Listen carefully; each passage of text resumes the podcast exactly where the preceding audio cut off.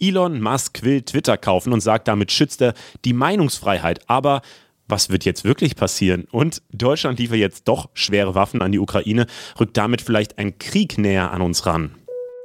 Aus der Funkzentrale in Mainz, das war diese Woche wichtig. Hi, ich bin Leo Braun. In diesem Podcast machen wir einen Haken hinter die Woche. Was waren die wichtigen Diskussionen? Was ist das große Bild hinter der ganzen Nachrichtenflut? Was war witzig und was können wir aus der Woche eigentlich mitnehmen? Dafür hole ich mir immer Einschätzungen von Expertinnen und Experten und diskutiere die mit einem Gast, der vielleicht nochmal eine ganz neue Perspektive geben kann. Und diese Perspektive kommt diesmal aus der Popkultur. Bei mir ist Ilona Hartmann. Sie ist Romanautorin, hat einen Podcast mit der Zeit und twittert unnormal viel, vor allem witzige Alltagsbeobachtungen. äh, bei unserem großen Thema am Ende geht es deswegen endlich mal nicht um Politik. Wir schauen auf Mode. Ich habe davon ehrlicherweise gar keine Ahnung, deswegen lerne ich diesmal auf jeden Fall was Neues dazu. Seid dabei, wenn ich erklärt kriege, was Indie-Sleeves sind und wieso Retro-Trends immer schneller ausgelöst werden, weil das bringt ja auch ein paar Probleme mit sich. Das ist der Funk-Podcast. Let's go! Und damit herzlich willkommen, Ilona Hartmann. Hallo, vielen Dank für die Einladung und dass ich mit dir sprechen darf heute, Leo. Ich freue mich sehr. Ähm, bevor wir mit den News loslegen, habe ich auch noch zwei Sachen äh, aus der letzten Woche, die ich unbedingt besprechen muss. Einmal mhm. habe ich mich extrem gefreut. In der letzten Folge habe ich so aus Spaß gesagt, ey, wir sind doch kein 4,6 Sterne Podcast, weil die Spotify-Bewertung halt nur 4,6 Sterne war. Ähm, wir sind doch ein 4,7 Sterne Podcast und es hat original, freitags kommt die Folge immer raus. Also freitags nehmen wir sie auch auf, das passt ja. Ähm, und Samstagvormittags ähm, war die Bewertung dann schon zack bei 4,7. Also mein Wunsch ist direkt in Erfüllung gegangen. Und jetzt denke ich mir natürlich, kann ich mir noch mehr wünschen. So. Also es gab dann ganz, ganz viele Bewertungen Lau im Laufe der letzten Woche und äh, ich sehe quasi schon die 4,8 Sterne fallen und wir machen jetzt heute einen 4,8 Sterne aus dem Podcast, aus diesem Podcast. Ne? Ich finde euch 5,0 Sterne Podcast, also think big, mein Lieber. Ja, da braucht man aber richtig Oder viele nicht? weitere Bewertungen. Ich habe das mal ausgerechnet, ne? wenn du das so überlegst.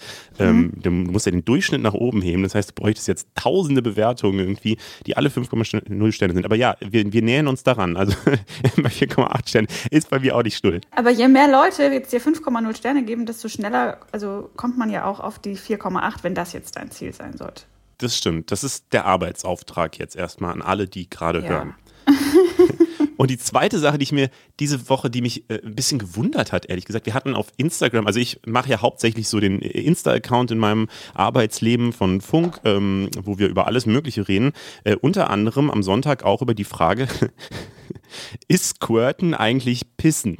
so, was ich erstmal finde, wir haben die Zielgruppe 14- bis 29-Jährige. Es ist erstmal eine Frage, die sich da, glaube ich, in diesem Alter viele stellen. Und viele haben sich äh, erstmal über das Thema aufgeregt. Das war mir eigentlich im Vorhinein klar, weil solche Themen immer so ein bisschen äh, bei Twitter dann nochmal diskutiert werden. Ähm, aber äh, in diesem Fall wurde auch ganz viel über das Wort Pissen diskutiert. Darf man Pissen sagen? so, ist das nicht unschicklich, könnte man sagen. Äh, wie ist da deine Meinung? Weil ich denke mir so, warum denn nicht? Ich glaube, zum Thema unschickliche Sprache bin ich die absolut falsche äh, Ansprechpartnerin. Ich habe da wirklich, also ähm, ich kenne da wenig. Die wichtigen Grenzen kenne ich, aber ähm, Pisse finde ich eigentlich ein okayes Wort. Das ist natürlich kein, kein hochsprachlicher Begriff, aber was würdest du sonst sagen? Urinieren, aber äh, ja, es ist halt uncool as fuck, urinieren zu sagen. Naja. Ja gut, aber du arbeitest bei, du arbeitest halt auch bei Funk. Das ist dann vielleicht schon irgendwie nahegelegt. Ich weiß nicht. Aber ich, ähm, aber soweit ich weiß, es gab doch mal so Studien, wo man herausgefunden hat, dass dieses, ähm, das, was beim Squirten rauskommt, schon zu einem großen Teil auch aus, einfach aus Urin besteht. Genau, äh, kommt aus der Harnblase und äh, ist ja. äh, mindestens ein Mischding, aber so hundertprozentig genau kann man es irgendwie noch nicht sagen, aber ja, es ist vermutlich einfach Ejakulat und, und Pisse gemischt so ähm, und Urin ja. gemischt, Verzeihung. Ähm, und ja, Deswegen, ähm, diese, diese, diese Frage haben wir damit jetzt auch beantwortet. Und jetzt starten wir mal rein in die Kurznews. Wir kommen noch mal rein. Geld. Die Inflation ist so hoch wie seit 40 Jahren nicht mehr. 7,4 Prozent ist der durchschnittliche Warenkorb im Vergleich zum Vorjahr teurer geworden. Der Bundestag hat deswegen diese Woche das Entlastungspaket beschlossen. Nochmal zusammengefasst, ab Juni wird der Sprit für drei Monate billiger und es gibt ein 9-Euro-Monatsticket für regionale Busse und Bahnen in ganz Deutschland. Außerdem gibt es 300 Euro für alle, die lohnsteuerpflichtig sind, also fast alle, die arbeiten gehen. Allerdings müssen diese 300 Euro dann auch versteuert werden. Es werden also vermutlich etwas weniger bei euch auf dem Konto ankommen. Es gibt außerdem 100 Euro pro Kind und für Sozialleistungsempfänger gibt es im Juni insgesamt 200 Euro, also zum Beispiel für alle, die BAföG kriegen, was natürlich auch heißt, Studierende, die kein BAföG kriegen, fallen durch das Raster, was äh, auch ja, irgendwie ungerecht ist, würde ich sagen. Aber äh, Ilona, wo hast du die Inflation als letztes bemerkt? Äh, tatsächlich beim Gurkenpreis. Ich habe einen relativ hohen ähm, Gurkenverbrauch und das ist jetzt doch die letzten Monate immer mehr geworden.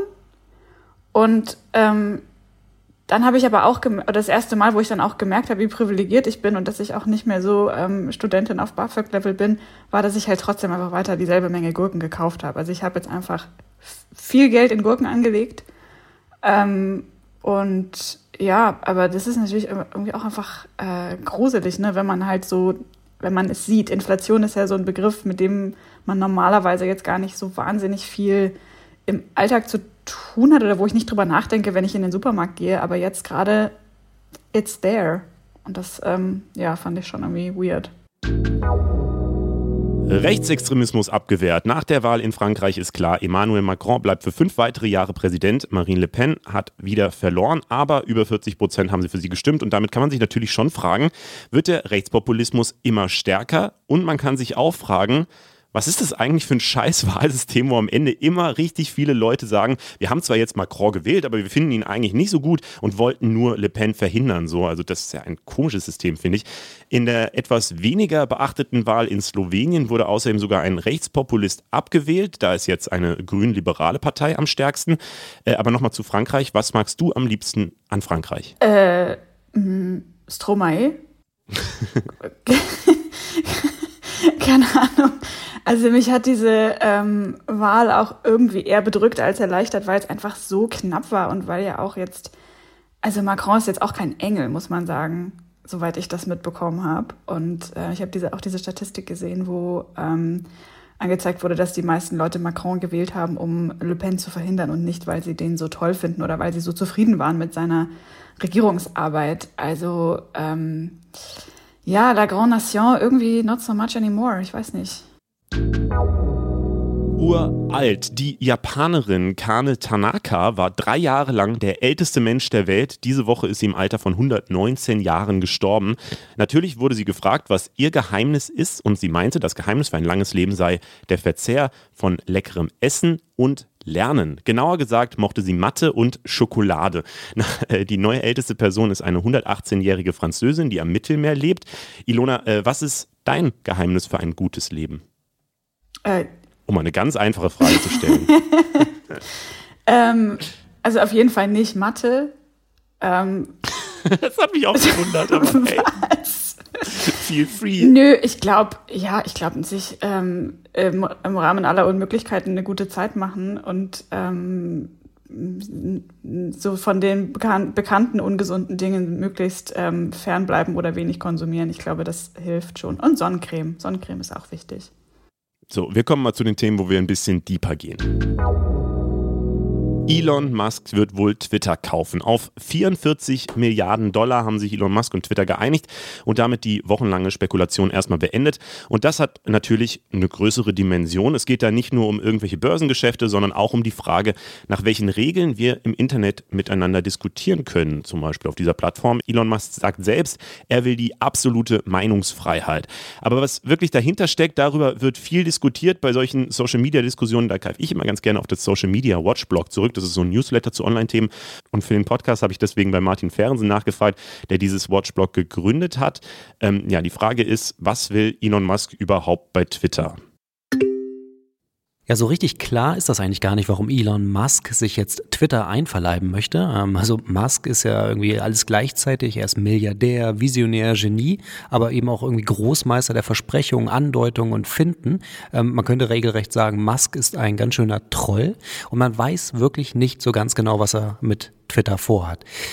Eins scheint deutlich, ähm, er möchte die Plattform privatisieren. Das ist vielleicht auch an sich erstmal gar nicht so eine ganz schlechte Idee.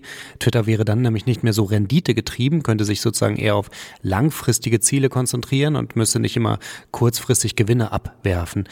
Ähm, Problematisch ist aber, dass Musk in der Vergangenheit sich ganz, ganz oft von Twitter zensiert fühlte, also in seiner Redefreiheit beschnitten. Ähm, er möchte anscheinend die Plattform deswegen am liebsten zu einem Dienst umbauen, auf dem man quasi alles sagen darf, also Free Speech Galore sozusagen. Niemand soll von der Plattform verbannt werden, es soll höchstens Timeouts geben. Ja, solche Sachen hat er angedeutet, hat er schon mal getwittert. Ilona, du twitterst ja selber mehrmals täglich unter dem Namen Zirkuspony.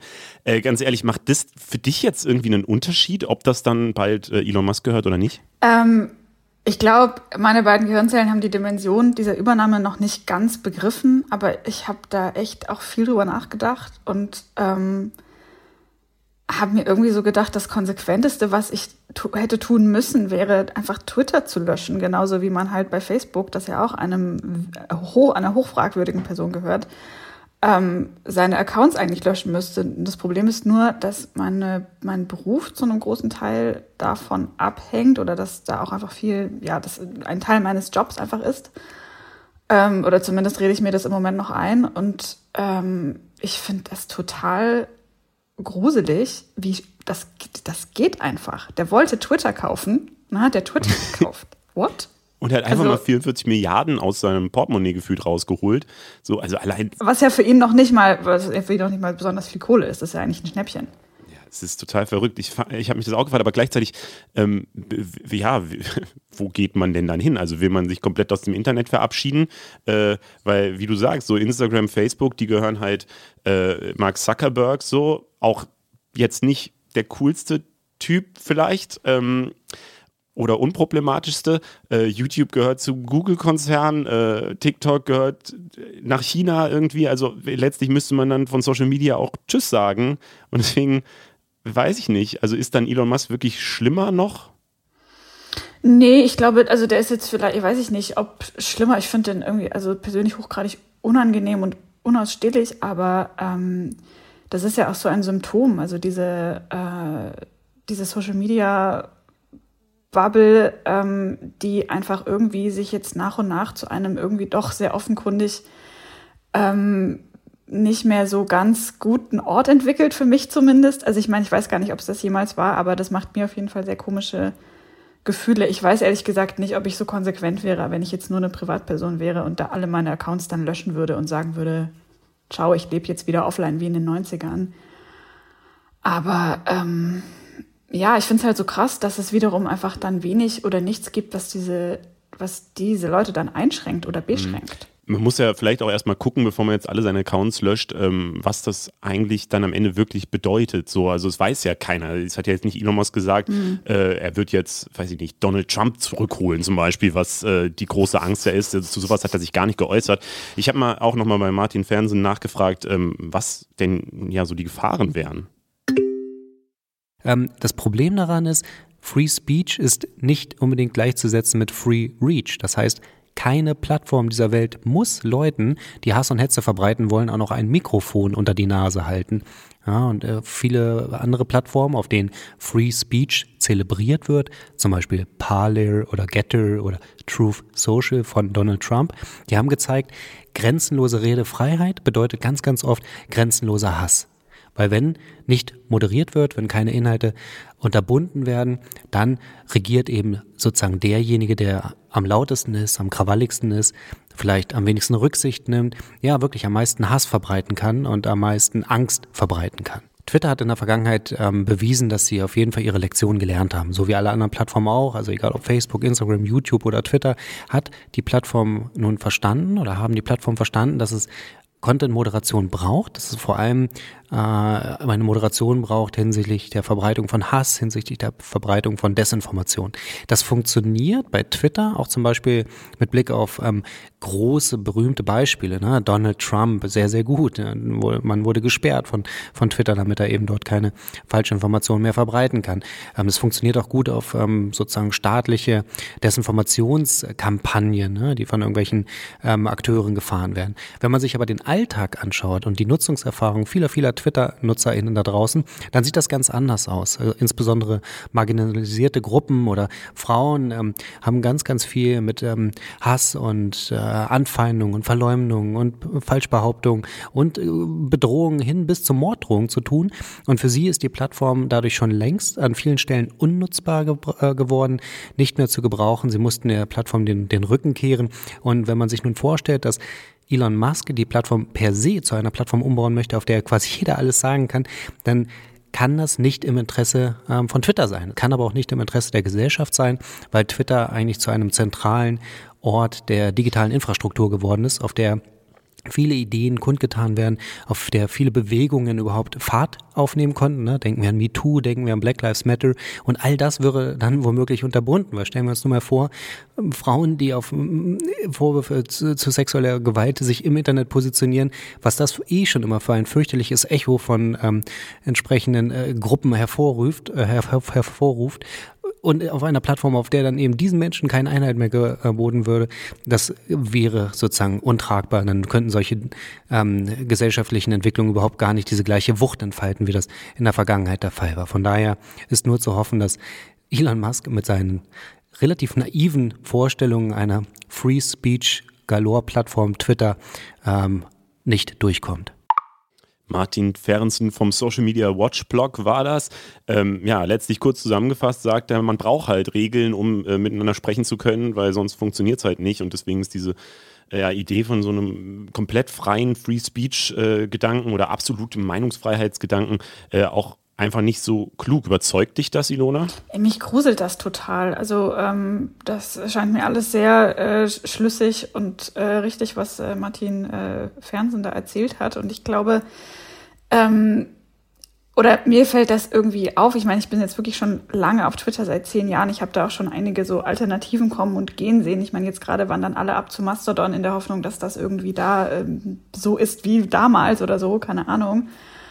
Ähm, aber also mich gruselt es bei der Vorstellung, was passiert, wenn da jetzt wirklich in alle Richtungen die, ähm, die totale Meinungsfreiheit ausgerufen wird. Also das finde ich echt, ähm, nee, irgendwie, oh, Elon, please don't. Ja, ähm, ich finde es halt so faszinierend, dass aber ganz viele bei uns auch in den Kommentaren oder auch bei Twitter sieht man das und so, die dann halt so wirklich Elon Musk-Fans sind und sagen, jo, äh, Meinungsfreiheit ist besser als Zensur, so wo ich natürlich sagen würde, ja klar ist Meinungsfreiheit besser als Zensur, aber es ist halt ja, also auch im Grundgesetz Deutschland so, wo die Meinungsfreiheit ein wirklich hohes Gut äh, angesiedelt ist, so, ähm, wird direkt in demselben Paragraphen gesagt, dass die Meinungsfreiheit aber auch eingeschränkt ist, so in anderen Rechten, wie zum Beispiel dem Persönlichkeitsrecht, so, also dass Beleidigungen, Hetze und so weiter, Angriffe auf die Würde des Menschen natürlich nicht erlaubt sind, auch sowas wie Jugendschutz und so. Ähm, und letztlich eben auch dieser Schutz vor Desinformationskampagnen, der, glaube ich, gerade bei so einer Massenmediumsplattform wie, äh, wie Twitter halt einfach total wichtig ist. Ähm, deswegen hat auch der EU-Kommissar, der dafür zuständig ist, ähm, direkt nochmal gesagt, so, yo, äh, wir haben das Ganze auf dem Schirm und es gibt halt auch in der EU einfach Regeln, äh, der, wo sich auch Elon Musk irgendwie und äh, auch das Twitter, wie er es vielleicht umbauen will, ähm, dran halten muss. So, ähm, deswegen habe ich da zumindest noch so ein bisschen Hoffnung, dass, äh, dass das Thema eigentlich alle auf dem Schirm haben. Ja, also das gibt halt, natürlich steht das im Gesetz und Meinungsfreiheit ist ein hohes Gut, aber es gibt eben auch noch sowas, wie äh, auch eben gerade der Experte meinte, so die subjektiven Erfahrungen von sehr, sehr vielen NutzerInnen und eben halt vor allem weibliche oder marginalisierten Personen, die die andere Seite von dieser Meinungsfreiheit eben auf negative Art erfahren haben und die muss man einfach schützen, weil das teilweise ganz real weltliche Auswirkungen hat auf das Leben dieser Leute und das kann irgendwie einfach nicht sein. Das Internet ist halt nicht eine eine parallele Realität oder irgendwie ein Ort, der nicht so ganz da ist. Ich habe ähm, das neulich mal, wer war das? Ich glaube, das hat Jan Böhmermann erzählt. Der hat mal gefragt, ähm, ob äh, bei seinen HörerInnen gefragt, ob jemand äh, auch so regelmäßig im Internet so austeilt. Und er hat dann eine Nachricht bekommen, wo jemand meinte, ja, ja, ähm, also ich habe das auch schon mal gemacht, weil ich mir dachte, besser schreibe ich einen gemeinen Kommentar, als dass ich im Restaurant zu der Bedienung blöd bin. Und ähm, Bimmermann dann eben sehr richtig meinte, das ist genau dasselbe. Das ist nicht besser oder weniger schlimm, sondern das ist einfach exakt genau die, gleich, das gleiche Level von ähm, persönlichem Angriff. Da steckt auch ein Mensch dahinter. Und ich finde es wild, gelinde gesagt, dass wir nach so vielen Jahren im Internet da immer noch so einen wilden Westen haben, was die rechtliche Regelung von ähm, Hate Speech und Falschinformation angeht. Voll. Mhm. Nochmal äh, zum Ende des Themas äh, würde ich gerne nochmal kurz über Elon Musk selbst reden, weil ähm, der kommt jetzt natürlich und sagt, ja, äh, wir brauchen diese absolute Meinungsfreiheit oder er ist da extrem und so. Ähm, was ja okay ist, aber ähm, wenn man sich da mal anguckt, wie er sich wirklich selber verhält, so ist es dann schon wieder problematisch. So, darüber habe ich zum Beispiel einen ganz spannenden Artikel beim Monopol-Magazin gelesen und dann einfach mal den Autoren äh, gefragt, ob er, äh, ob er das auch nochmal kurz äh, einsprechen kann. Ähm, Yi-Hun Kim heißt er und er hat das tatsächlich nochmal zusammengefasst. Es gibt viele Gründe, Elon Musks Umgang mit äh, Meinungs- und Pressefreiheit und Redefreiheit ähm, zu kritisieren. Ähm, das fängt damit an, dass Elon Musk und auch sein Unternehmen Tesla selber sehr schlecht in der Lage sind, mit Kritik umzugehen. Ähm, es gibt viele Berichte, dass beispielsweise chinesische Autoinfluencer nach kritischen Berichten verklagt wurden, dass sobald Mitarbeitende von Tesla ähm, Leaks an die Presse weiterleiten, die auch mit ähm, Schmierattacken und ähm, Klagen übersät werden und natürlich auch ähm, gekündigt werden. Ähm, Elon Musk pflegt zudem ein sehr ähm, liberales Verhältnis zur Wahrheit. Ähm, das zeigte sich auch im Rahmen der ähm, Covid-Pandemie. Ähm, er unterstützte die ähm, Behandlung mit Chloroquin, behauptete im Frühjahr 2020, dass die Pandemie bis April eigentlich vorbei sei. Auch hat er einen Hang zur, ähm, zu konspirativen Theorien. So behauptete er im August 20, die Pyramiden in Ägypten seien durch Aliens gebaut worden. Im Frühjahr 22 unterstützte er die Trucker-Proteste in Kanada und verglich in einem Main-Tweet ähm, Justin Trudeau mit ähm, Adolf Hitler. Ähm, und jetzt auch kürzlich ähm, setzte er noch einen drauf, ob das jetzt Satire ist oder nicht. Er würde jetzt auch noch Coca-Cola übernehmen wollen und in das Originalrezept wieder Kokain reinbringen. Ähm, es ist ein sehr trollhaftes Verhalten und ähm, da die Rolle von Twitter natürlich auch eine ist, in der auch offene Diskurse und auch seriöse Diskurse geführt werden sollen, muss man natürlich schauen, wie die Entwicklung weitergeht. Man hat aber dennoch den Eindruck, dass äh, Meinungsfreiheit und offene Diskurse unter Elon Musk nur diejenigen sind, die auch wirklich in seinen Kram passen.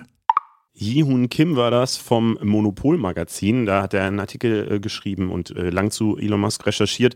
Ähm, ich glaube, man kann das am Ende auch zusammenfassen als der macht halt Shitpostings. So, der, dem, dem, dem interessiert halt nichts so, sondern der macht halt dann manchmal seine lustigen Gags. Manchmal äh, übertreibt er dann da halt völlig und hat da irgendwie nicht so das richtige Maß gefunden. Kann das sein?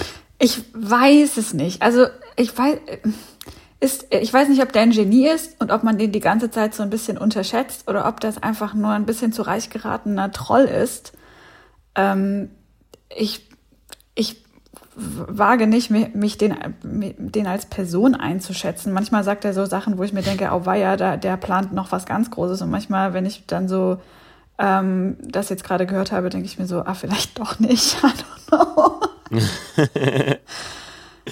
er ist auf jeden Fall ein Genie des Marketings. So. Also er schafft es, dass man über ihn redet und auch über seine Produkte. Da hat tatsächlich Simplicissimus, ein YouTube-Format von uns, äh, ein Video zu gemacht, dass er diesen äh, Roboter, den er immer wieder vorstellt, dass der irgendwie nächstes Jahr rauskommen soll. Ein, ein, ein humanoider Roboter, der dann Arbeit im Haushalt erledigen soll, wo eigentlich die ganze Fachwelt davon ausgeht, dass das niemals nächstes oder übernächstes Jahr kommt und äh, Elon Musk auch ganz groß darin ist, einfach Ankündigungen zu machen, damit man mhm. darüber redet. Ähm, und dann passiert das aber einfach nie so. Und das das interessiert dann aber auch niemanden. Also deswegen, ähm, ja, muss man, glaube ich, alles, was er so tut, immer nochmal mit so einem Filter sehen, dass er einfach auch Aufmerksamkeit will und es auch immer wieder schafft, die zu bekommen, wie wir ja jetzt auch sehen mhm. an diesem Podcast. Ey, wenn es ihm nur um Aufmerksamkeit geht und wenn er einfach mit seinen Milliarden da Spaß hat, dann ist das wahrscheinlich die weniger gefährliche Variante, als wenn der irgendwie ähm, doch ein Genie sein sollte. Ja, ich würde das Thema jetzt einfach mal beenden, einfach um die Aufmerksamkeit dann mhm. auch langsam wieder, wieder, wieder von ihm wegzunehmen. Deutschland erlaubt die Lieferung von Kampfpanzern an die Ukraine. Das war in den letzten Wochen eine Riesendiskussion. Der Druck auf Deutschland wurde wohl auch international immer größer, weil andere Länder liefern schon schwere Waffen. Es geht jetzt um 50 alte Gepard-Panzer, die von einem Rüstungskonzern technisch überholt und neu verkauft werden sollen, eben an die Ukraine. Gepard-Panzer sind Flugabwehrpanzer, die eigentlich schon super alt sind und von der Bundeswehr schon ausgemustert wurden. Ähm, Aber wir kennen uns ja mittlerweile alle gefühlt mit Panzern aus. Ilona, wie viele Panzerarten kennst du schon? Moment mal, wer kennt sich mit Panzern? Ich kenne mich nicht mit Panzern aus. ich habe das Gefühl, gerade ähm, alle Medien und so weiter gehen davon aus, dass man sich durchgehend irgendwie mit den verschiedenen schweren Waffentypen auseinandersetzt. Ja, so. wo kommt das eigentlich her? Also, das äh, speziell bei dem Thema habe ich das Gefühl, ich weiß einfach viel zu wenig, um mich an irgendeiner Diskussion konstruktiv zu beteiligen. Es geht mir ganz oft so. Aber jetzt gerade nochmal in dem akuten Fall, I don't know shit. Also ist auch ein Privileg, sich nicht auskennen zu müssen damit, aber ähm, ich, ich weiß nicht. Pa Panzer, ja. Das, das Krass. es gibt Panzer.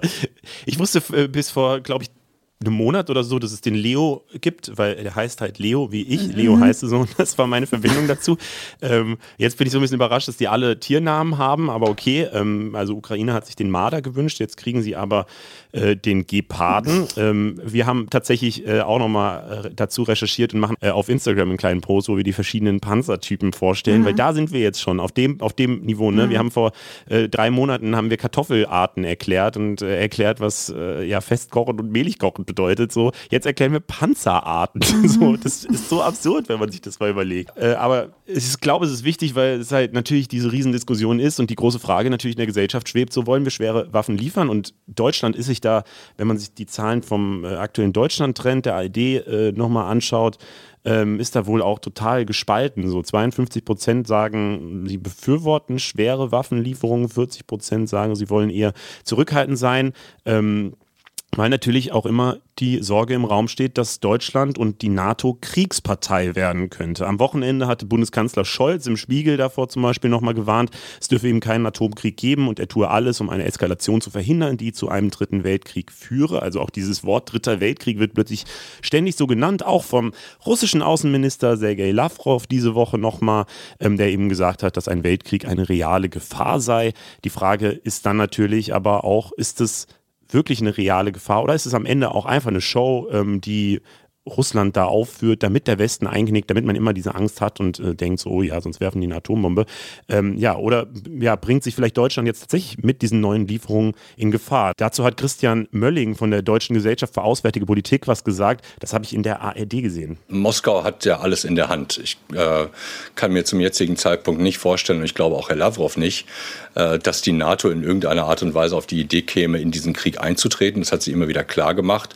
Wenn jemand damit droht, Atomwaffen Waffen einzusetzen, dann ist es Moskau. Das heißt, der Dritte Weltkrieg würde dann auch von Moskau ausgehen. Wenn man ihn verhindern will, dann hat Moskau die Möglichkeit, das zu tun. Von daher muss man das, glaube ich, eher als eine weitere Form von Erpressung und Einflussnahme Moskaus auf unsere westlichen Gesellschaften sehen. Wir beide reden heute Abend darüber. Auch morgen wird man noch darüber reden und die nächsten Wochen, weil eben dieses Säbelrasseln kein militärisches ist, sondern es ist der Versuch einer politischen Erpressung des Westens. Okay, und das ist tatsächlich so die Meinung von gefühlt wirklich jeder Expertin und jedem Experten, den ich zu dem Thema gelesen oder gehört habe, ist immer, äh, eigentlich ist die Gefahr äh, nicht groß, weil eben Russland gar kein Interesse daran haben kann, äh, die NATO anzugreifen, es bisher ja auch überhaupt nicht getan hat und nicht mal besonders große ähm, Anstrengungen versucht hat. Also die reden ganz viel davon, aber sie haben jetzt nichts in Alarmbereitschaft gesetzt, haben keine, äh, keine Truppen irgendwo hingezogen oder so. Also deswegen kann man sich da wahrscheinlich ein bisschen beruhigt sein, wenn man, wenn man den Experten und Expertinnen glauben möchte.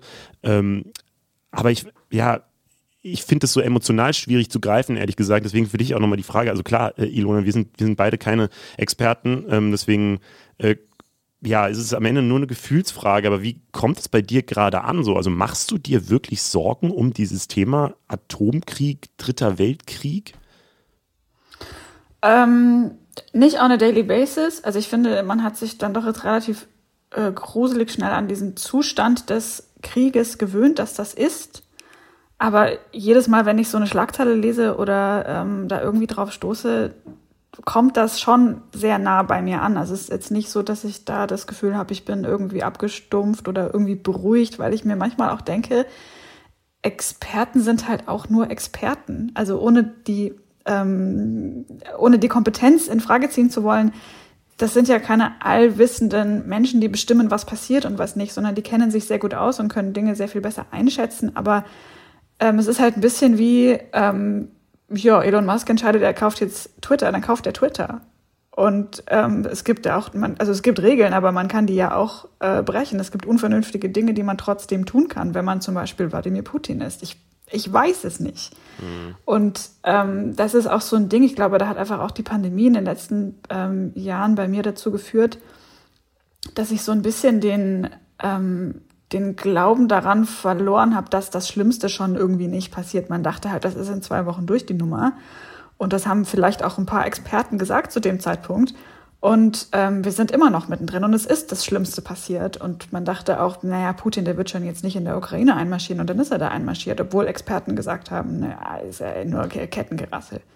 Wobei da haben die Experten sogar gesagt, es könnte sein, also das weiß ich auch noch, im Januar hatten wir dazu zum Beispiel eine Folge, ähm, wo es so äh, einzelne Experten gab, die sogar wirklich gesagt haben, 50-50. Mhm, so, mhm. ich auch geil fand als Einschätzung, so, jo, 50-50, mhm. dass die einmarschieren oder nicht. Ähm, aber es war wirklich ja immer diese, also die, die zwei großen Fehleinschätzungen da waren, glaube ich, äh, dass viele gesagt haben, Kiew wird da auf keinen Fall mhm. einnehmen wollen, so, ähm, was er dann halt mhm. versucht hat. Und die zweite Einschätzung, wenn er es versucht, dass er dann einfach die Ukraine platt macht. Auch das nicht passiert. Mhm. So. Also deswegen denke ich mir auch immer so, hm, weiß nicht, weiß nicht, kann man da hundertprozentig vertrauen? Ja, halt irgendwie nicht mehr. Also ich zumindest nicht. Ich habe mich irgendwie jetzt drauf äh, oder irgendwie so mich daran gewöhnt, dass halt diese Unsicherheit und diese Bedruckung jetzt einfach Teil dieser Zeit ist und das halt ja, also when shit hits the fan, dann ist das das. Und ob das vorher jemand angekündigt hat oder nicht, macht wahrscheinlich in dem, in dem Moment dann auch keinen großen Unterschied mehr ähm, für, für die Personen, die es betrifft. Aber es ist irgendwie, ähm, ja, das ist, finde ich, eine sehr diffuse und düstere Dauerlage einfach. Mhm. Ja, ich, ich hoffe und ehrlicherweise habe ich auch gerade den Eindruck, dass die Regierung da zumindest äh, diese Risiken sehr auf dem mhm. Schirm hat und deswegen sehr ja, überlegt zumindest mhm. handelt, wenn auch nicht besonders gut kommuniziert mhm. und so, aber ähm, da zumindest jetzt nicht irgendwie völlig ausrastet. Und Russland, ähm, also ich finde, wenn man so diese Zeichen liest, die dann so, äh, die man aus den ganzen Meldungen, die man so hört, äh, würde ich tatsächlich auch so aus diesem naiven Sicht von, man kann, man kann Putin einfach einschätzen, wenn man einfach guckt, was er macht. Ähm, dann würde ich auch sagen, die Wahrscheinlichkeit ist jetzt gerade gar nicht so hoch, weil jetzt auch diese Woche war ja diese große Meldung, ähm, dass äh, Russland eben die Gaslieferungen an Polen und Bulgarien beendet mhm. hat. Ähm, und äh, wahrscheinlich auch das wieder so ein bisschen Drohszenario, aber mit der Begründung eben, dass sie nicht in Rubel zahlen wollten. Und ja, Deutschland zahlt halt auch nicht in Rubel und Deutschland hat den Gashahn nicht abgedreht. Auch da würde ich jetzt mal sagen, ist ja schon ein Hinweis darauf, also wenn er wirklich einfach nur auf Eskalation aus ist und so, ähm, dann würde er das ja einfach machen. So, dann würde er ja auch Deutschland den Gashahn zudrehen. Ähm, aber offensichtlich funktioniert das nicht so einfach, weil er offensichtlich auch auf das Geld da so, so krass angewiesen ist. Und deswegen, ja, also glaube ich auch immer noch so, er würde, also was würde ihm das bringen? Und das, ja, das beruhigt mich persönlich immer so, dass wenn man so ein bisschen drüber nachdenkt, dass es eigentlich keinen Sinn machen kann für Russland, äh, jetzt irgendwie so den größeren Krieg anzufangen. Und es bisher, wie gesagt, noch kein Zeichen darauf mhm. gedeutet mhm. hat. Aber man ja, ach, vielleicht habe ich einfach nur ein bisschen viel Sibylle Berg gelesen. Ich hoffe das auch. Also es ist jetzt nicht so, dass ich, ähm, dass ich mich so, dass ich Spaß habe an den Unken rufen, aber ähm, ja, ich glaube, ich habe da einfach ein bisschen so die, die, die positive, ähm, den positiven Ausgang aus den Augen verloren. Sorry für den Downer. Voll, voll, kann ich voll nachvollziehen.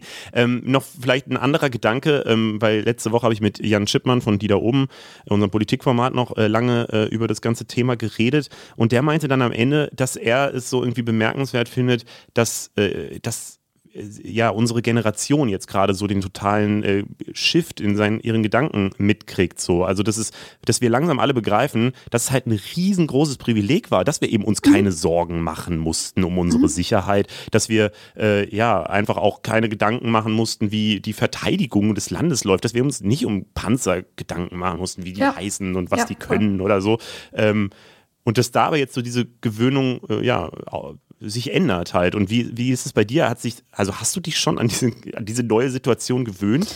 Ähm, ja, nee, also jein, also ich weiß nicht. Ich glaube, ähm, das kann ich vielleicht irgendwie erst in fünf oder zehn Jahren sagen, was das gemacht hat und ob das dann irgendwie eine Art Gewöhnung war oder ob das einfach dann halt ähm, die Erweiterung der eigenen erlebten Realität war um diesen Faktor. Wir hatten halt einfach das Glück, dass wir uns in unserem Aufwachsen nicht damit so groß beschäftigen mussten, entweder weil wir zu jung waren oder weil es halt konkret nicht so den Anlass gab. Ähm, aber das ist ja für ganz viele andere Menschen auf der Welt noch nie so gewesen. Und vielleicht ist das jetzt irgendwie einfach, ja, mal auch notwendig, das ähm, mehr auf den, auf den Tisch zu bringen und sich aktiver und bewusster damit zu beschäftigen und anzuerkennen, dass, dass das auch das Leben ist, dass das dazugehört. Ich würde das Thema mal abschließen und bevor wir zu unserem großen Thema reden und wirklich mal gut gelaunt wieder über Mode reden können, ähm, machen wir noch mal eine kleine Kurz-News-Runde.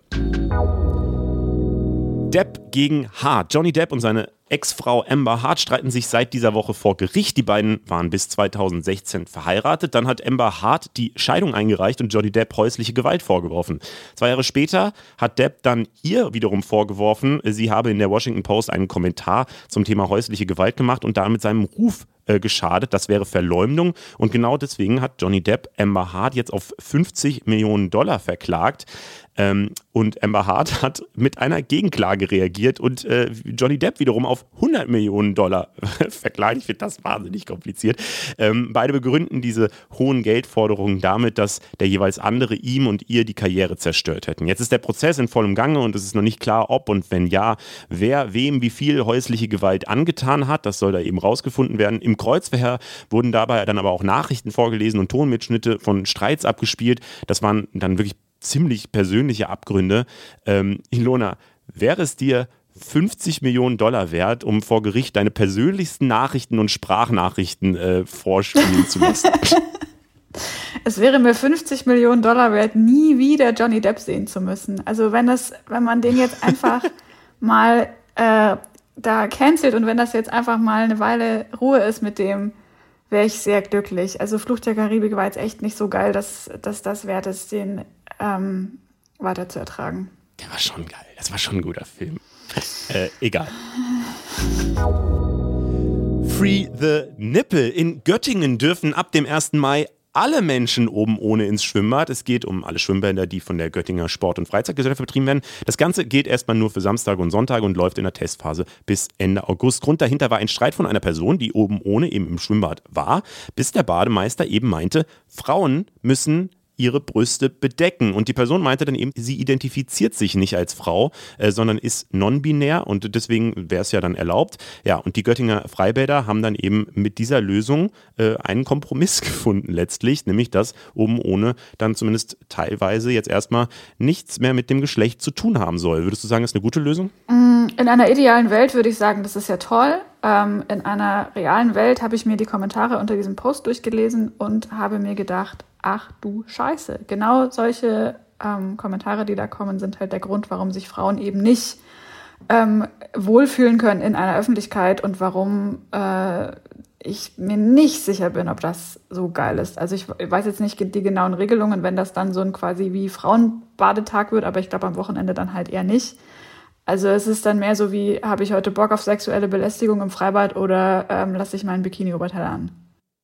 Ja, ich habe diese Kommentare auch gelesen und habe mich genau das gefragt. Das wäre tatsächlich meine nächste Frage. Würdest du dich bei solchen Kommentaren, die da halt wirklich halt von, von äh, Leuten, die äh, sich verabreden, zum Gaffen vorbeizukommen und andere, die eben fragen, äh, ob sie äh, da als Bademeister anfangen können, also so wirklich so diese, mhm. Äh, oh Mann, diese super toxischen männlichen äh, schlechten Gags irgendwie. So, ja, ich finde es schon eklig so, aber wie, wie guckst du auf solche Kommentare? Würdest du dich da trauen, oben ohne schwimmen zu gehen? Mhm überhaupt? Ich glaube, ich hätte einfach keine Lust darauf. Also, nee.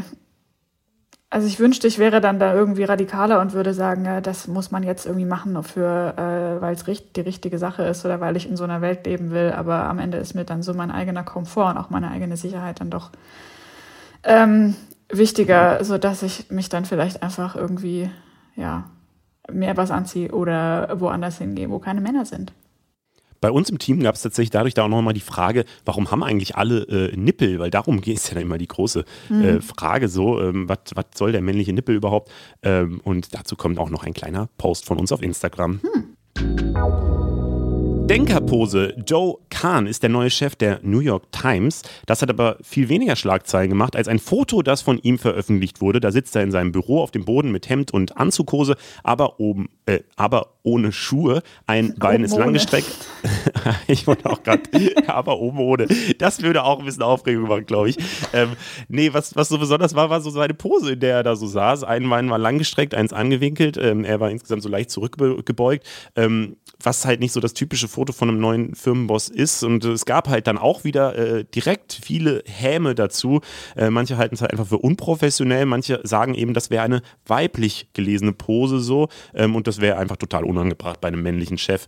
Ähm, ich frage mich echt so, über was äh, diskutiert man da eigentlich alles? Aber gut, ähm, in welcher Pose lässt du dich am liebsten fotografieren, Ilona? Ähm, Hauptsache nicht lächeln. Und ich glaube, also das ist eigentlich hm. beides also so was jetzt hier diesem ähm, äh, dem Chef passiert ist mit seinem Foto und auch meine No Smile Policy ähm, hat beides mit internalisierter Misogynie zu tun, weil es ja in beiden Fällen darum geht, dass man, ähm, dass das Weibliche, das Nette, das Liebliche ähm, als schwach angesehen wird. Und äh, die Pose, in der er da sitzt, so, äh, es gab da ja auch diesen äh, Twitter-Thread, so von oben fotografiert, die Beine übereinander geschlagen, so ein bisschen quasi verkleinert, ähm, dass das eben eigentlich eine klassische weibliche Pose ist und dass dafür jetzt er als Mann Vorwürfe bekommt, ist halt nichts anderes als internalisierte Misogynie und ähm, ja, ein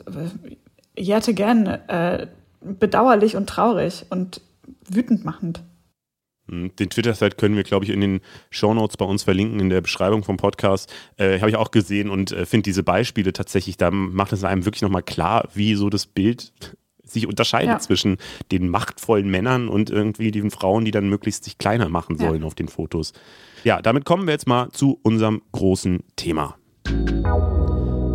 und es geht um Mode. Und damit herzlich willkommen bei einem Thema, von dem ich wirklich überhaupt gar keine Ahnung habe. Ähm, ich habe mir diese Woche tatsächlich mal wieder ein Dreierpack von den gleichen schwarzen T-Shirts gekauft, die ich immer trage. Und das ist meine modische Expertise. Also ich bin bei Mode wirklich raus, aber ich finde es trotzdem auf eine Art spannend, weil es für viele natürlich ein wichtiges Thema ist und weil das, äh, finde ich, auch immer viel über die Gesellschaft aussagt und natürlich, weil es auch einfach ein riesiger Wirtschaftszweig ist, dem jede Menge Geld gemacht wird und Leute unterdrückt werden und die Umwelt zerstört werden und so. Aber ich will jetzt gar nicht so diesen negativen Vibe in das Gespräch erstmal reinbringen. Wir wollen ein bisschen über Mode Ach so, ah, okay, okay, okay. Ich, ich, wusste nicht, in welche Richtung du gehen willst, aber ähm, so, es geht auf jeden Fall um Modezyklen und vor allem um den Indie Sleaze. Das ist ein Ding, was anscheinend ein großes Comeback feiert. Ich habe es mal gegoogelt. Indie äh, kriege ich da irgendwie noch zusammen. Das kommt von der Musikrichtung und dem Style, der dazugehört, so, äh, der, glaube ich, vor allem Ende der Nullerjahre so sehr verbreitet war. Und Sleaze heißt einfach übersetzt schmuddelig. Mehr weiß ich dazu nicht, deswegen äh, jetzt übergebe ich dir das Mike.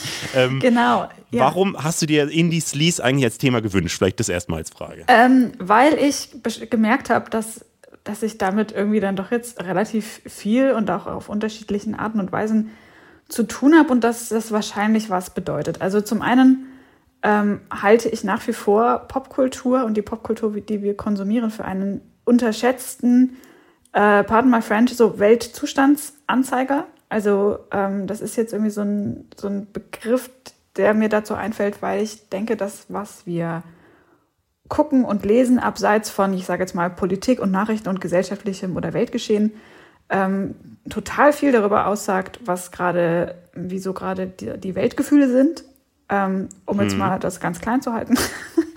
Ähm, also zum Beispiel, darf ich, darf ich da kurz, ja? Äh, ich, wie gesagt, mit Mode kenne ich mich nicht so aus, bei Filmen ein bisschen mehr. Ähm, und da habe ich tatsächlich auch mal so ein Essay drüber gelesen, dass äh, es kein Zufall ist, dass die Superheldenfilme gerade so in den 2010ern so ultra wichtig mhm. waren, so diese mhm. Marvel-Filme und so, weil äh, das eben so diese einfache Lösung ist, so äh, gerade in dieser Zeit, wo dann plötzlich ganz viele Krisen eben kamen. Das war halt die Finanzkrise, Flüchtlingskrise, mhm. was weiß ich, sie, wir kennen sie alle. Ähm, und dass das eben kein Zufall ist, dass dann die Popkultur quasi damit reagiert. Mhm. So. Ja, und also Popkultur ist auch manchmal einfach ein bisschen Vorbote oder Anzeiger für Veränderungen, bevor sie dann tatsächlich äh, sich an anderen äh, Stellen ähm, Bahn brechen. Und bei Indies Lease, da meine ich jetzt auch gar nicht nur die Mode. Ich meine das tatsächlich auch mehr als eine ähm, popkulturelle Strömung, die auch auf, äh, die mit Musik zu tun hat, die mit äh, generell so einer, so einer Ästhetik zu tun hat, mit wie, welche Bilder, welche Posen nehmen wir ein, welche ähm, Narrative nehmen wir ein, welche Selbstdarstellung wählen wir für uns im Internet zum Beispiel oder auch draußen. Ähm, und da, ich, ich überlege gerade, wie das angefangen hat. Ich glaube, es fing auch an, dass ich zuerst mal auf TikTok draufgebracht wurde, ähm, von wegen Indies Lease kommt jetzt zurück. Und das war so vor einem Jahr oder so. Ja, kannst du vielleicht einmal kurz äh, erklären, was Indie-Sleaze überhaupt ist? Also wie äh, sich das auszeichnet? Ist es wirklich dieser Indie-Style einfach wie vor gut zehn Jahren? Ja, also das ist zumindest, also man kann ja jetzt erstmal nur referieren auf das, was war, weil es das Neue noch nicht in der Form so gibt. Aber Indie-Sleaze damals war auf jeden Fall, ich nenne da jetzt vielleicht einfach mal so ein paar Beispiele, diese super engen American Apparel, ähm, glänzenden Skinny Jeans, diese Tanktops mit diesen äh, sieben, sieben Meter großen Armausschnitten, ähm, Streifenshirts, angeblitzte Fotos, diese billigen bunten Plastiksonnenbrillen, diese Plateauboots von äh, Jeffrey Campbell. Ähm, alle hatten irgend, alle waren irgendwie so komisch unterernährt. Es war irgendwie einfach, ja, so ein bisschen eine grindige Zeit, ähm, wo halt auch so diese ganzen Indie-Bands einen Major-Moment hatten. Also so The Strokes und Mando Diao und wer noch alles haben bei Rock am Ring gespielt und jetzt nicht mittags um drei, sondern wirklich so Center Stage abends um neun. Und das ähm, war dann schon irgendwie ähm, eben nicht mehr nur so ein Bubble- oder Nischen- oder Hipster-Phänomen, sondern das war ja dann schon einfach sehr präsent und sehr prägend. Also für mich zumindest auch. Mhm. Und äh, warum meinst du, kommt das jetzt zurück? Also wofür steht denn diese Zeit oder diese Mode? Naja, meine Theorie wäre, wir kommen jetzt aus einer Zeit, in der ähm, in der viel so über mit Instagram-Filtern und viel poliert sein und viel richtig machen und auch aus einer Pandemie, in der es irgendwie um Sterilität ging, also auch ganz faktisch um ein, ein hygienisches Dasein. Es ging ähm, zumindest in meiner Bubble des Internets viel um ähm, ah, jetzt gesunde Ernährung und äh, irgendwie mal so seinen Tagesablauf, so Daily Routines irgendwie straight bekommen und da jetzt mal alles richtig machen und jetzt aber mal wirklich. Und ähm, ich glaube, dass das halt eine Zeit in einer Zeit gedient hat, in der eine äußere Struktur vielleicht weggebrochen ist durch eine Pandemie oder in der vielleicht ähm, ja diese gewisse Sauberkeit ähm, wichtig war, nach dem halt vorher so dieser ganze Grime da war. Mhm. Und ich glaube aber, dass das Pendel jetzt halt wieder in die andere Richtung schlägt, dass ähm, wir wieder mehr Lust bekommen werden auf ähm, halt mal halt mal Sachen schleifen lassen, halt mal irgendwie ein bisschen verrafft aussehen. Das fängt ja jetzt schon an, dass man auf Instagram gar nicht mehr so oft diese krass retuschierten Bilder sieht, sondern es irgendwie mehr darum geht, ähm, April Dump, äh, so der Trash aus meinem Fotoordner, der natürlich trotzdem hochgradig kuratiert ist, aber der auf jeden Fall schon mal anders aussieht, als das vor zwei bis fünf Jahren noch aussah. Geht es einher? Also ich habe so ein bisschen die Beobachtung, weil ich halt äh, dadurch, dass ich hier bei Funk arbeite, wir uns ständig neue Formate überlegen und wir bei Instagram versuchen auch immer so den Zeitgeist zu treffen. Da habe ich auch mhm. so für mich, aber das äh, kann ich nicht belegen oder so, sondern es ist gerade so ein Gefühl, dass so aus dieser Generation Y, also alle über 25 ungefähr, ähm, dass das so Leute sind, die ja, sehr viel auf Moral gesetzt haben auch, was ja so ein bisschen dieses Reinheit auch ist, was du äh, mhm. optisch beschreibst, so, dass man halt richtig sein will, so, während ich mhm. jetzt das Gefühl habe, so diese Generation Set, also die, ja, um die 20-Jährigen aktuell, ähm, dass die ganz viel mehr wieder äh, ja, dieses klassische, man will einfach eine gute Zeit haben, einfach hochfährt. So, mhm. also, dass dann mhm. so jemand wie Ron Bilecki, einer der größten Influencer in den letzten Monaten geworden ist, äh, der einfach nur sehr viel Alkohol trinkt, Tornado macht mit seiner Bierflasche und äh, ja, eigentlich, eigentlich ein problematischer Typ ist, so mhm. ähm, mit seinem Alkoholkonsum, gerade wenn der junge Menschen irgendwie als Vorbild äh, präsentiert wird, irgendwie. Ähm, aber dass der plötzlich so wieder voll das große Revival erlebt hat, das wäre ja in unserer Generation, also in dieser Generation Y völlig undenkbar. Da musste ja alles moralisch und komplett äh, fraglos sein. So. Also ist das, äh, ist das so die Entsprechung dazu? Ähm, ja, vielleicht. Also ich meine, wie du sagst, das, das ist jetzt, es gibt wenige, das vielleicht keine Studien dazu. das ist natürlich jetzt Wir alles raten. so informiertes Bauchgefühl, ähm, wie äh, Christian Drosten, glaube ich, manchmal gesagt hat.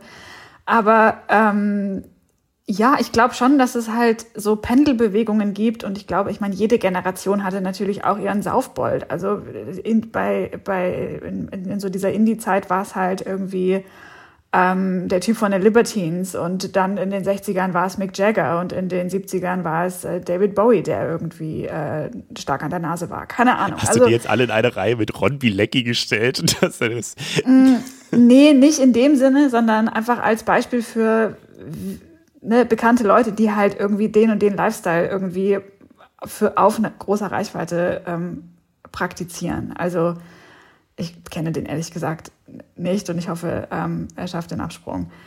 Aber ähm, ja, ich, ich kann mir schon vorstellen, ich meine, dies, die Zeit, in der ich groß geworden bin, in der ich Teenager war, das waren so die sogenannten Naughties, die 2000er. Und das war eine Zeit, die war einerseits ähm, total glatt retuschiert und so plastikhaft fast und gleichzeitig ähm, krass übersext. Also man guckt sich da so Musikvideos von den Pussycat Dolls oder Christina Aguilera an oder Britney Spears und denkt sich so, Mann, ich war elf, als ich das gesehen habe. So, wow, oh mein Gott, was hat das mit mir so gemacht? Candy also, Shop von 50 Cent auch. Ja, oder halt sowas. Und das sind halt, ähm, und das war ja, es war eh eine riesenproblematische Zeit, auch so aus, aus feministischer Perspektive. Und das kommt ja jetzt teilweise in, in diesem Y2K-Revival ähm, in besserer Form, in feministischerer Form wieder. Aber es gibt immer auch die problematischen, ähm, den problematischen Teil von Popkultur, natürlich. Ist es vielleicht auch so ein bisschen dieser Wunsch nach der Vergangenheit? Weil es gab äh, auch eine neue Studie, ich glaube, es war sogar diese Woche auch, ähm, die gesagt hat, dass die meisten jungen Menschen sich gerade in die Vergangenheit zurückwünschen würden. Also 56 Prozent der zwischen 18 und 34-Jährigen ähm, ja, hätten sich eben gewünscht, dass sie, dass, dass sie jetzt nicht in der Zukunft leben oder in der Gegenwart, sondern eher in der Vergangenheit. So, ja, was verständlich. Mich, ja, so, ähm, aber ist das nicht dann vielleicht dieser Wunsch, dass es dann so die nächste Vergangenheit, wo man so denkt, ja, Anfang der Nullerjahre oder die Nullerjahre waren insgesamt eigentlich eine ganz schöne Zeit so. Ich habe das persönlich als gar nicht so eine schöne oder unbeschwerte Zeit in Erinnerung, ehrlich gesagt. Also das war, das war ein bisschen später, aber 9-11 war trotzdem noch nicht lange her. Und, mm. äh, Stimmt, aber Terror war da immer das große Thema und es hat genauso viel Angst. Ja, ja.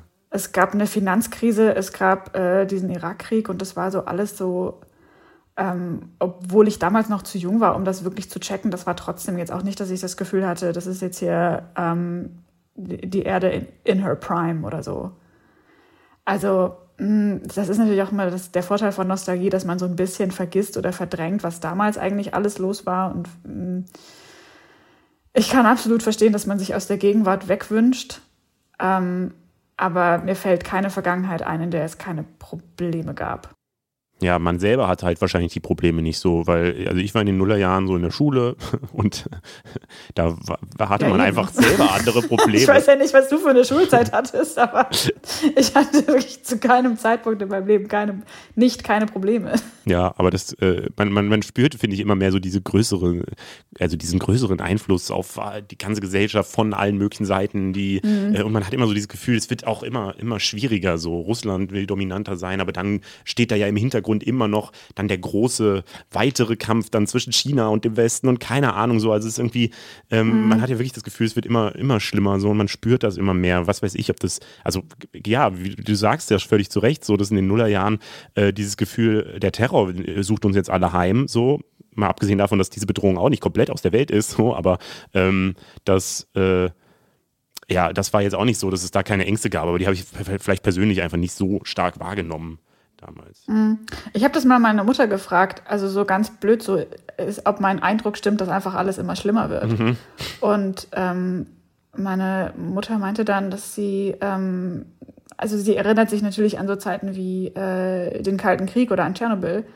Und sie meinte halt, das, was der große Unterschied ist in ihrer Empfindung, ist einfach die Gleichzeitigkeit von vielen großen Krisen und eben nicht paar Jahre Ruhe, dann kommt mal wieder irgendwie so ein Klopper, der alle aushebelt und dann hat man wieder wie mehr so Zeit, sich zu entspannen, sondern das ist wirklich einfach Klimakrise, Pandemie, Krieg und dann noch die ganzen intertwined Connections zwischen allem äh, irgendwie und natürlich weiß man jetzt auch viel mehr über viele Details. Also ich glaube, so einfach die schiere Information, mit der man konfrontiert ist, dieses Gefühl erzeugen, dass wir jetzt gerade in der schlechtesten aller Zeiten leben. Und vielleicht stimmt das ja auch. Also wir müssen, glaube ich, einfach abwarten und in 20, 30 Jahren nochmal auf die Zeit jetzt gucken und dann sagen, jopp, stimmt, das war wirklich der Tiefpunkt. Vielleicht, aber ich meine, gleichzeitig gibt's auch, äh, kann man es auch alles positiv sehen, so, ne? Und äh, es gibt, äh, das hatte ich irgendwann in diesem Podcast schon mal gesagt, es gibt so ein, so ein Buch, das letztlich genau das Gegenteil sagt, die Welt wird immer besser, wo halt ganz viele Statistiken gezeigt werden von Kindersterblichkeit mhm. bis Krankheiten, die ausgerottet ja. werden, bis halt Möglichkeiten, die man auch hat. Also ich meine, das Internet, klar kann man das als Riesenproblem wahrnehmen, ähm, aber es ist ja auch erstmal alles schön. Und auch sowas wie, dass wir jetzt den Krieg so krass wahrnehmen in der Ukraine, seien wir ehrlich, vor 100 mhm. Jahren war so ein Krieg halt einfach fucking normal. So, es war halt einfach, äh, mhm. da wäre gar nicht so groß darüber berichtet worden wahrscheinlich, weil da war die mhm. Bedrohung von Atomwaffen und dass in Europa ein Volk das andere überfallen will und so. Das war einfach gang und gäbe gefühlt. Mhm. So deswegen. Ja, also wir leben ja auch in diesem in der Zeit des Confirmation Bias. Wenn du Informationen find, finden möchtest, die deine Meinung bestätigen, dann wirst du die natürlich finden. Ja. Und wenn deine Meinung ist, die Welt wird immer schlechter, dann würdest, wirst du auf jeden Fall Anzeichen dafür finden, dass genau das gerade passiert. Voll. Ich glaube, am Ende muss man ein bisschen entspannt sein. Aber lass doch mal ganz kurz zur Mode kommen, weil du gerade dieses, alles passiert gerade äh, nebeneinander und parallel so. Ja. Ähm, weil auch äh, bei diesem Innislies, ich habe ich hab mich ja ein bisschen versucht vorzubereiten und ihr habt in eurem Zeitpodcast. Das ist so toll. dass, dass ich mit dir jemanden erwischt habe, der da so von ganz außen drauf guckt.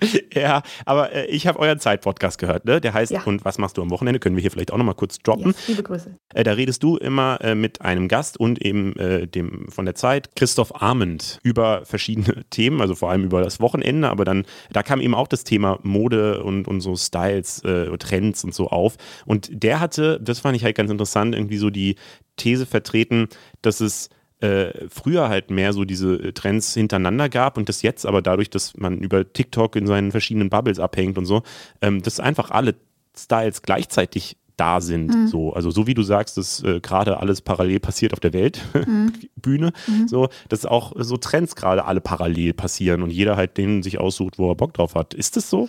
Ich glaube schon auf eine Art. Also ich habe auch neulich mal einen Tweet gelesen, dass man den Leuten ihre Bildschirmzeit an den Klamotten ansieht. Und oh, ja. ähm, Aufhänger dafür waren eben so diese Microtrends, wenn du jemanden anguckst und der hat so, ich weiß nicht, es gibt, es gibt gerade so eine Art Pullover, aber eigentlich sind es nur die Ärmel. Also du ziehst nur zwei gestrickte Ärmel an und es ist wie so ein Bolero und dann bindet man das irgendwie so rum, aber der Rest des Pullovers ist halt nicht, also es sind wirklich nur gestrickte Ärmel zum Anziehen. Und das ist so ein Item, das man findet, wenn man extrem viel Zeit auf TikTok verbringt oder Instagram.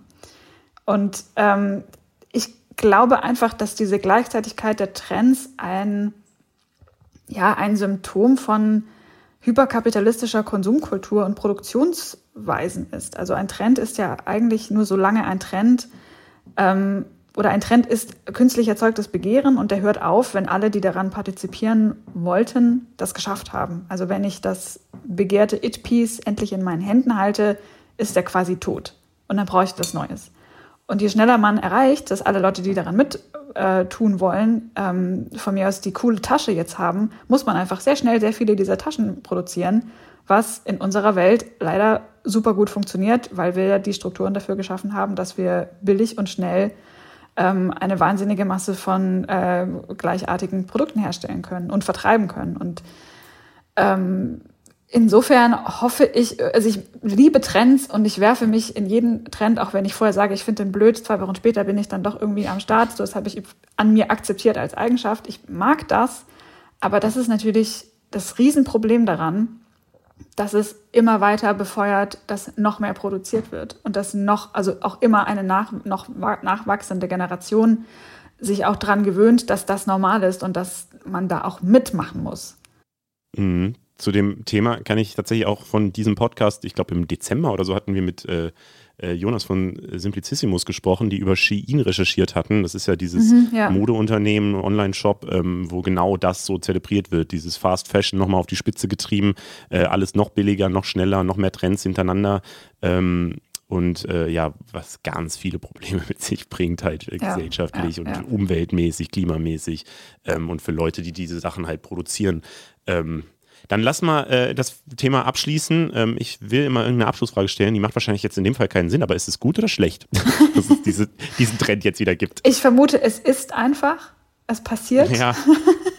Und ähm, mein Tipp wäre einfach, statt sich jetzt auf äh, Shein oder an irgendeinem äh, Fast Fashion ähm, Unternehmen den Trend einzukaufen. Jetzt schon mal auf äh, Secondhand-Plattformen wie Vinted oder Kleinanzeigen oder Depop ähm, sich ein paar Originalteile aus der Indie-Sleaze-Zeit von 2008 bis 2014 zu guten Preisen zu ergattern, bevor die in ein, zwei Jahren ähm, durch die Decke gehen. Mark my words. Oder einfach durchgehend schwarze T-Shirts tragen, weil die gehen nie aus der Mode, Leute. Oder das. Stay with the classics. Und ansonsten kann man ja an Trends auch einfach nur teilnehmen, indem man sie äh, sich anschaut und vielleicht die Musik nochmal hört oder die neue Musik, die dazu produziert werden wird. Darauf freue ich mich auf jeden Fall. Das war ja sogar schon halbwegs positiv, aber trotzdem habe ich hier immer noch äh, eine extra Kategorie, um positiv enden zu können. Äh, das ist so der positive Moment der Woche oder so ein ja, Learning, das man vielleicht in der letzten Woche hatte oder so. Gab es da bei dir diese Woche was? Ja, das ist jetzt aber auch nicht, also ich das Rad neu erfunden, ist mir auch ein bisschen unangenehm, dass ich das in meinem äh, vorangeschrittenen Alter erst entdecke. Ähm, ich habe, glaube ich, zum ersten Mal Maggi gegessen. Was? Und es war eine Offenbarung. Ich habe äh, eine Flasche Maggi gekauft, einfach weil ich so dachte, hey, irgendwie ist das doch, äh, das gehört doch irgendwie dazu. Ja. Und habe das auf Ei drauf gemacht. Auf Ei, ah, okay, Classic. Und dann ja. war ich so, das ist ja krass. Das sind jetzt ganz neue Möglichkeiten. Das interessiert jetzt wahrscheinlich niemanden außer mir, aber also für mich hat sich da kulinarisch nochmal eine ganz neue ähm, äh, niedrig qualitative ähm, Dimension aufgetan. Ich glaube, das ist eine große Fanbase in, äh, im Saarland dazu geworden. Die sind doch alle so komplett auf Maggi, ja, wenn ich das richtig äh, kenne. Ist Saarland auf Maggi gebaut? Ja, irgendwie schon. Also ich, alle Saarländer, die ich kenne, thematisieren das irgendwann in ihrem Leben. Wer weiß, was da los ist. Die, die große Maggi-Verschwörung. Absolut. Ähm, eine Sache, die ich tatsächlich gelernt habe, die ist jetzt auch kein krasses Learning fürs Leben oder so. Das erleichtert aber, mich. Ähm, es, es, hat mich so sehr überrascht, weil wir, ich saß äh, mit einer Kollegin zusammen, der Jana, und äh, wir, wir haben beide halt Podcasts. Sie betreut halt den äh, Podcast von Worldwide Wohnzimmer. Ähm, Saunaclub Susanne heißt der. Und wir haben uns dann so gefragt, warum schalten die Leute nach 30 Minuten ab? So, und wir haben, wir, man sieht bei Spotify immer so diese Kurven, wann die Leute abschalten, mhm. wann sie ausschalten, wie viele wie lange gehört haben und so. Ähm, wir haben ein, hervorragende Zahlen, muss man sagen. Ähm, also tatsächlich, die sind wirklich gut. Äh, ihr gehört das erstaunlich lange. Ähm, aber nach 30 Minuten hat man immer so einen Abfall gesehen. Ich habe dann immer so reingehört, war da irgendwas, habe ich da einen schlechten Gag gemacht oder so und die Leute haben alle abgeschaltet oder war das Thema plötzlich neu mhm. oder so. Aber es war einfach nicht so. Und dann hat sie eben auch festgestellt, ja, da ist auch immer, da 30 Minuten hört das aber hier auch, also ist immer auch da so ein Knick und so. Und dann haben wir so überlegt, woran kann es liegen? Und dann sind wir drauf gekommen, dass natürlich die Leute das einfach zum Einschlafen hören ähm, und den Timer so stellen und nach 30 Minuten hört das halt auf. Und das ist jetzt kein, also natürlich geht das jetzt nicht um, dass jeder zweite ausschaltet oder so, aber man sieht es mhm. halt fast in jeder Kurve. Und das fand ich so einen schönen Gedanken irgendwie, dass gerade Leute vielleicht das noch läuft, während sie gerade schlafen und sie sind gerade glücklich und zufrieden ähm, ins Welt der, in die Welt der Träume entglitten mit diesem Podcast. Und allein oh, der Schlummerknick. Ja. Süß. Schlummerknick finde ich ein ziemlich lustiges Wort. Kennst du den Pillenknick? Ja, tatsächlich, in der Soziologie. Ja, gut. Nicht, dass Leute denken, ich mache nur total ähm, blöde, haltlose Witze, die aus dem Nichts kommen. Das müssen wir jetzt aber kurz erklären. Pillenknick ist tatsächlich, wenn man sich die Generationen anguckt, so wer wann geboren wurde, ähm, sieht man äh, in den 60ern irgendwann äh, ganz viele Geburtenrückgänge äh, in mhm. westlichen Industrienationen. Und äh, das äh, liegt ziemlich offensichtlich daran, dass da die Pille erfunden wurde und deswegen äh, Verhütung besser funktioniert hat und weniger Leute Kinder gekriegt haben. Genau. War das richtig erklärt? Absolut. Alter, da hat mein Studium ja doch noch was gebracht. Vielen Dank, äh, Ilona. Vielleicht äh, zum Abschluss äh, möchte ich dir einmal kurz noch die Bühne geben, um äh, schamlose Werbung zu machen für irgendwas, was du äh, gerne bewerben würdest, zum Beispiel deinen Podcast oder dein Buch. Ähm, ja, das sind ähm, beides gute Produkte, die man sich ähm, zum Beispiel auf dem Heimweg oder zum Einschlafen anhören kann. Und vielleicht stellt ihr den Timer nicht auf eine halbe Stunde, sondern ein bisschen länger, damit wir noch ein bisschen geilere Zahlen haben. auf eine Stunde, ja, oder einfach durchlaufen lassen. Äh, das finde ich auch gut. Wir haben tatsächlich auch nochmal ein äh, besonders äh, cooles neues Projekt bei Funk gestartet diese Woche, äh, und zwar einen Hörspiel-Podcast. Äh, der ist ein bisschen im Style von diesen Choose Your Own Adventure-Büchern, die man früher vielleicht gelesen hat. Also ich fand die früher voll cool, also wo man dann selber entscheiden kann und dann auf Seite 12 geht es weiter, wenn du dich so entschieden hast ah, und so. Ja, ja, ja. Ähm, so ein bisschen in dem Style gibt es das jetzt auch als Podcast. Schreibt mich ab, heißt es. Ist ein, wie gesagt, interaktiver Hörspiel-Podcast, bei dem man eben über Instagram dann mitbestimmen kann, wie es weitergeht. Ähm, also da kann man äh, dann abstimmen und äh, es wird dann halt die Geschichte tatsächlich erst weiterentwickelt, wenn äh, zwischen zwei Optionen sich entschieden wurde von der Community. Und das könnte ganz spannend werden. Die erste Folge ist jetzt äh, rausgekommen und äh, thematisch äh, geht es um Henry, der wegen einer Sicherheitslücke in einer Homeschooling-App ähm, ja irgendwie alle seine persönlichen Daten ähm, veröffentlicht hat aus Versehen und dass die im Schulnetzwerk gelandet sind und er dadurch erpresst wird. So, das ist die Story und äh, wie es weitergeht, entscheidet eben die Community dieser dieses Podcasts. Folge 1 gibt es seit dieser Woche überall, wo es Podcasts gibt und wir haben es euch natürlich auch in der Beschreibung des Podcasts verlinkt. Also schaut euch das an. So klingt das Ganze. Der erste interaktive Hörspiel-Podcast. Ich habe einen Instagram-Kanal eingerichtet, um mit euch zu kommunizieren. Die weit verbreitete Homeschooling-App SMA hat offenbar eine gravierende Sicherheitslücke. In dem du entscheidest, wie es weitergeht. Er ist der anonyme Leaker. Diese Aufnahme wurde soeben an deine gesamte Klasse geschickt. Was schiebst du eigentlich für einen Film? Scheiße, scheiße, scheiße. Es war doch passwortgeschützt. Kannst du mir helfen? Schreib mich ab. Jetzt überall, wo es Podcasts gibt. Darf ich einen Vorschlag machen für den Weitergang der Geschichte? Wie wäre, wenn Elon Musk diese Software kauft und einfach die Daten von allen dann veröffentlicht und dann kann niemand mehr irgendwen erpressen? Die Homeschooling-Daten von allen. ja, wäre wär auf jeden Fall absolute Datenfreiheit dann. Vielleicht wäre das ein neues Ding. Ilona, ich fand's richtig cool, dass du am Start warst. Äh, vielen Dank. Vielen Dank, dass ich da sein durfte. Macht's gut und ähm, ja, schön. Und ich hoffe, ihr seid noch da und seid noch nicht eingeschlafen. Danke allen, dass ihr dabei wart. Mein Name ist Leo Braun. Wir sind Funk. Funk ist ein Angebot von ARD und ZDF. Ich bin die nächsten zwei Wochen raus. Und äh, unser Infotier diese Woche ist das Erdmännchen. Ciao.